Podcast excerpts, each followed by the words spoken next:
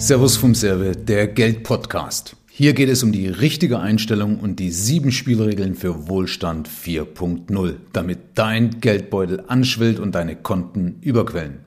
Ein herzliches Hallo, ich bin Michael Serve, Vermögensberater, Investor und Buchautor.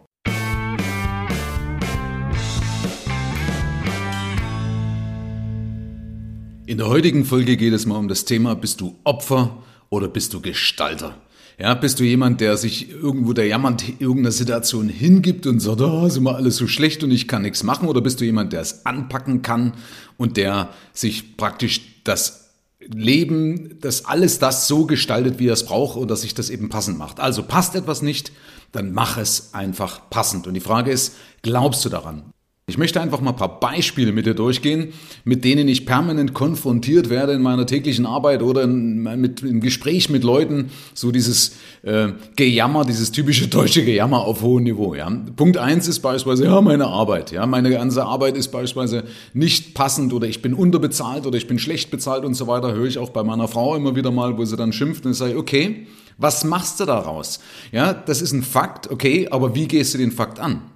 Weil ich habe immer die Möglichkeit, mit einer Situation umzugehen, indem ich, also es gibt ja dieses Sprichwort, ja, love it, change it or leave it, ja. Also liebe es, verändere es oder lass es, ja. Und die meisten, äh, die können es im Endeffekt nicht, nicht lieben, aber sie packen es nicht an. Das ist doch im Endeffekt äh, eine hilflose oder eine hilflose Vorangehensweise. Nee, ist eigentlich keine Vorangehensweise. Das ist eben eine typische Opfereinstellung und hilft dir nicht weiter, um im Leben erfolgreich zu werden.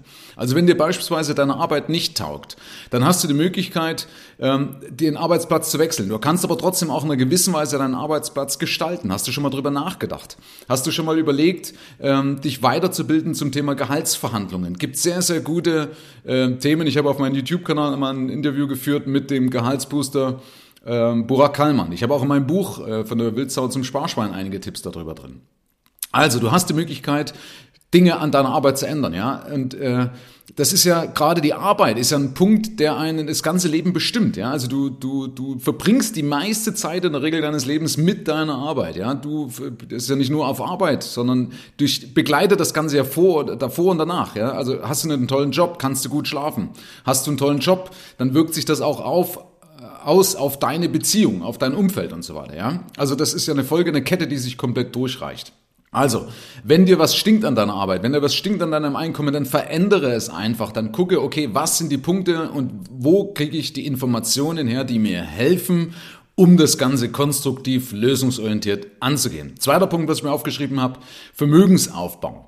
Auch beim Vermögensaufbau jammern die Leute so, ah, zu niedrige Zinsen, beschäftigen sich aber nicht damit, welche Anlagen das es gibt, die schon immer gegeben oder die es schon immer gegeben hat, die schon immer funktioniert haben, ähm, ohne dass der Zinsmarkt oder wo auch der Zinsmarkt hoch war, beispielsweise Aktien. Ja, ähm, aber da äh, hat ja der Deutsche auch gerne mal so ein bisschen so, ah, so, äh, nee, das, das ist ja unsicher. Ja. Äh, und auf der anderen Seite aber alles, das was Geld war, war in Krisen weg. Ja, also wenn, wenn wir eins aus der Geschichte gelernt haben, immer dann, wenn es gekracht hat, war das Geld weg, nicht die Aktien. Okay. Ähm, also auch Vermögensaufbau. Bist du Opfer oder bist du Gestalter? Also gestaltest du das so, dass du sagst, ich eigne mir das Wissen an. Ich suche mir die Leute, die mir auch helfen, äh, das entsprechend aus meinem Vermögen rauszuholen. Ähm, dazu brauchst du auch keine Experimente, habe ich auch schon in den, in den vorangegangenen Folgen angesprochen. Bildest du dich weiter? Liest du Bücher in dem Bereich? Dritter Punkt, was ich mir aufgeschrieben habe, Beziehungen. Äh, auch da geben sich viele ihrem Schicksal hin, ja, allgemein in ihrer Beziehung, statt die anzugehen, statt auch zum Beispiel eine Beziehung mal schriftlich festzulegen. Also blöd wie es klingt, aber äh, warum soll ich nicht gerade in so einem Bereich äh, das schriftlich festlegen? Auch in Beziehungen, Geschäftsbeziehungen. Äußere deine Erwartungen klar, weil dann ist es schriftlich fixiert, dann kannst du das abgleichen. Auch dann bist du wiederum Gestalter, ja, dann bist du nicht irgendwo, du überlässt es dem Zufall. Das kann man alles wunderbar regeln. Allgemein zu deinem Umfeld genauso. Wie weit gestaltest du dein Umfeld? Wie weit programmierst du dich damit auf Erfolg? Es gibt ein Sprichwort, zeig mir deine Freunde und ich zeige dir deine Zukunft. Und da ist was dran, weil das Ganze prägt dich. Äh, es gibt solche Energievampire und die musst du absägen. Ich habe beispielsweise bei mir eine Liste mal gemacht und habe aufgeschrieben, wer bringt mich weiter, wen bringe ich weiter, wer ist neutral oder wer zieht mir nur Energie ab. Und ganz ehrlich, die habe ich dann einfach rausgestrichen. Ja? Äh, da habe ich gesagt, okay, mit denen treffe ich nicht mehr. Und du kannst zwar äh, nicht beeinflussen, sagen wir, wer um dich rum ist, ja, im Endeffekt, oder, oder, ja, also du kannst auf deine Arbeitskollegen keinen Einfluss nehmen, aber du kannst zumindest eben Einfluss nehmen, mit wem du dann das Ganze intensivierst oder wen du ausblendest und sagst, okay, hier und nicht weiter. Das andere auch Bildung, ja, das Leute sagen, ich kann das nicht, ja, äh, oder das habe ich nicht gelernt, das war in der Schule nicht, das haben meine Eltern nicht gefördert, da habe ich mit denen nicht drüber gesprochen. Ja, Gott, das ist doch bei den meisten so, ja, die Masse hat nicht das alles irgendwo in die Wiege gelegt bekommen, sondern die haben gelesen, die haben sich dann äh, statt sich beim Fernsehen äh, mit mit irgendwelchen sinnlosen Barbara Salesch oder wie der ganze Hartz IV TV alles heißt, äh, haben die sich eben mit anderen Sachen beschäftigt. Ich habe beispielsweise seit dem Jahr 2000 keinen Fernseher mehr. Das heißt, ich schaue mir gezielt Sachen an, die mich wirklich weiterbringen. Ja, manchmal natürlich auch Sachen, wo ich mich berieseln lasse. Ja, aber ansonsten überlege ich, okay, äh, was bringt mich weiter? Äh, welche Bücher kann ich lesen, um mich weiterhin zu bilden? Mit welchen Menschen kann ich mich eben auch umgeben, wo ich dann wiederum eine gewisse Bildung, wo ich eine Information abziehen, absaugen kann. Also auch da hast du einen extremen Einfluss. Du bist eigentlich immer Gestalter. Ja, Opfer bist du nur dann, wenn jetzt meinetwegen irgendeine Naturkatastrophe kommt. Ja, dann bist du Opfer, dann ähm, kannst du nichts machen. Ja? Also die, du hast die Möglichkeit, äh, selbst wenn du die, die Situation nicht ändern kannst, dann kannst du aber deine Einstellung dazu ändern. Viktor E. Frankl als ehemaliger Auschwitz-Insasse hat gesagt, 10% sind die Umstände, also 10% sind die Umstände, 90% wie ich damit umgehe. Und das ist ein Punkt, da kannst du immer wieder mal dran denken, sag, okay, irgendwas tritt jetzt ein, aber äh, wie kann ich damit umgehen? Ähm, was kann ich daraus lernen? Was kann ich vielleicht von Vorteil daraus ziehen? Welche Chancen stecken vielleicht sogar auch drin? Ja? Nächster Punkt drauf auf meiner Liste, Politik, allgemein so das Thema ja, irgendwelche Bürokratie, Orokratie in Deutschland und so weiter und so fort, irgendwelche Einschränkungen und die Merkel ist schuld und die Flüchtlinge sind schuld. Ja, aber die Frage ist, was bringt das? Da kann man mal kurz rumkotzen bei einem Stammtisch, aber dann ist gut. Die Frage ist, was tust du dagegen? Wie weit engagierst du dich dafür, dass es besser wird?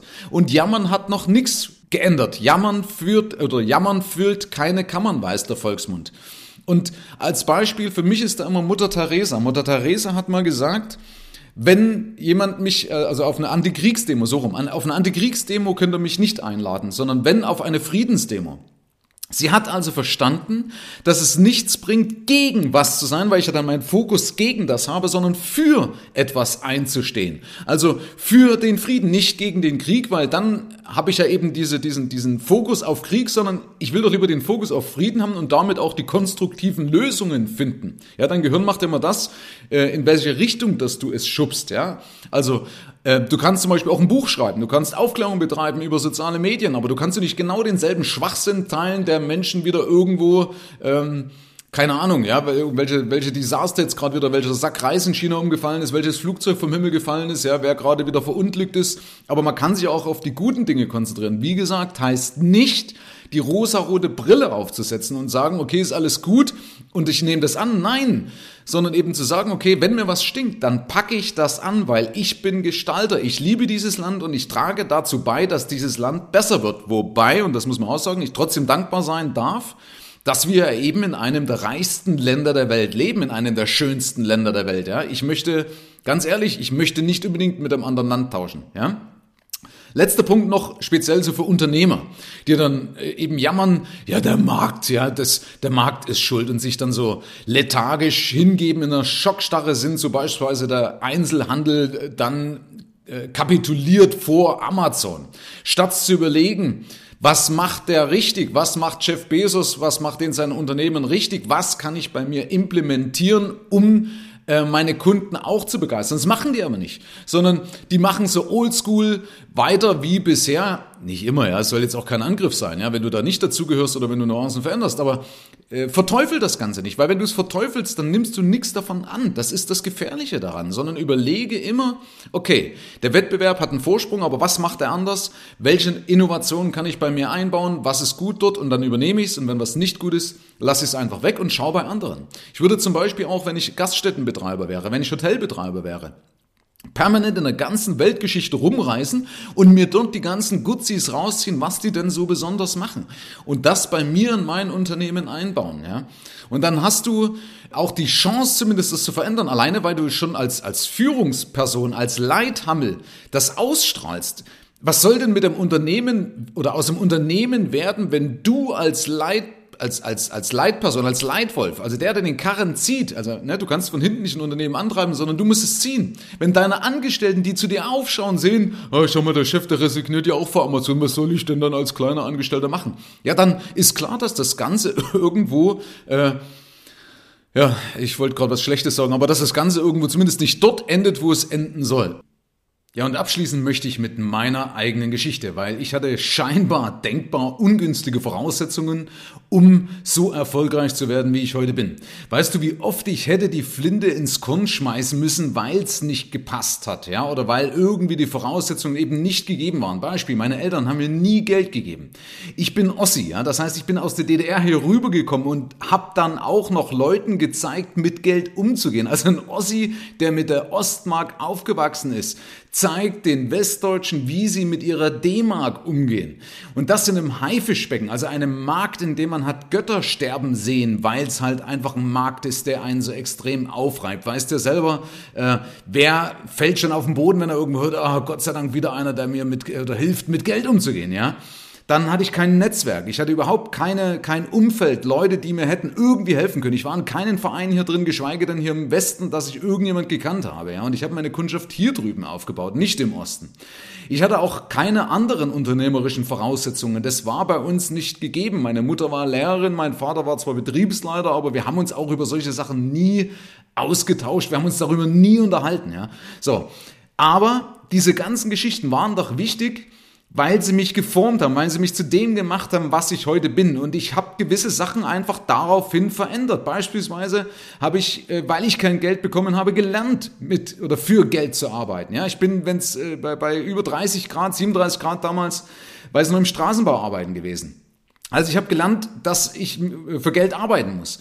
Oder weil die anderen Sachen nicht gegeben waren, habe ich mich ein, einfach am Ehrgeiz, an der Ehre gepackt. Ja, so eine Trotzreaktion habe ich Gott sei Dank. Ne? Das ist so jetzt erst recht. Ja, ähm, ich habe trainiert. Ich habe trainiert jeden Tag, auch mit meiner Frau trainiert. Immer wenn wir Rad gefahren sind, habe ich trainiert und trainiert und Übungen gemacht und habe diese ganzen ja, Gegenargumente und sonst irgendwas habe mich da geschult.